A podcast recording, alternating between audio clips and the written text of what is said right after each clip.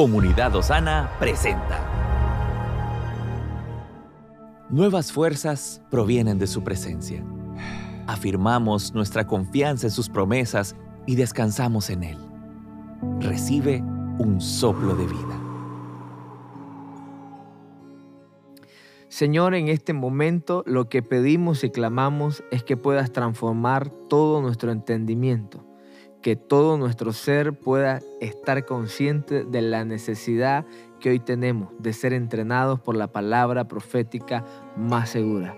Despierta en nosotros ese hambre, porque todo lo que hagamos sea escrituralmente correcto. Que en cada área de nuestra vida podamos aplicar tu palabra y podamos decir, ¿Qué nos va a enseñar hoy las escrituras a través de la practicidad?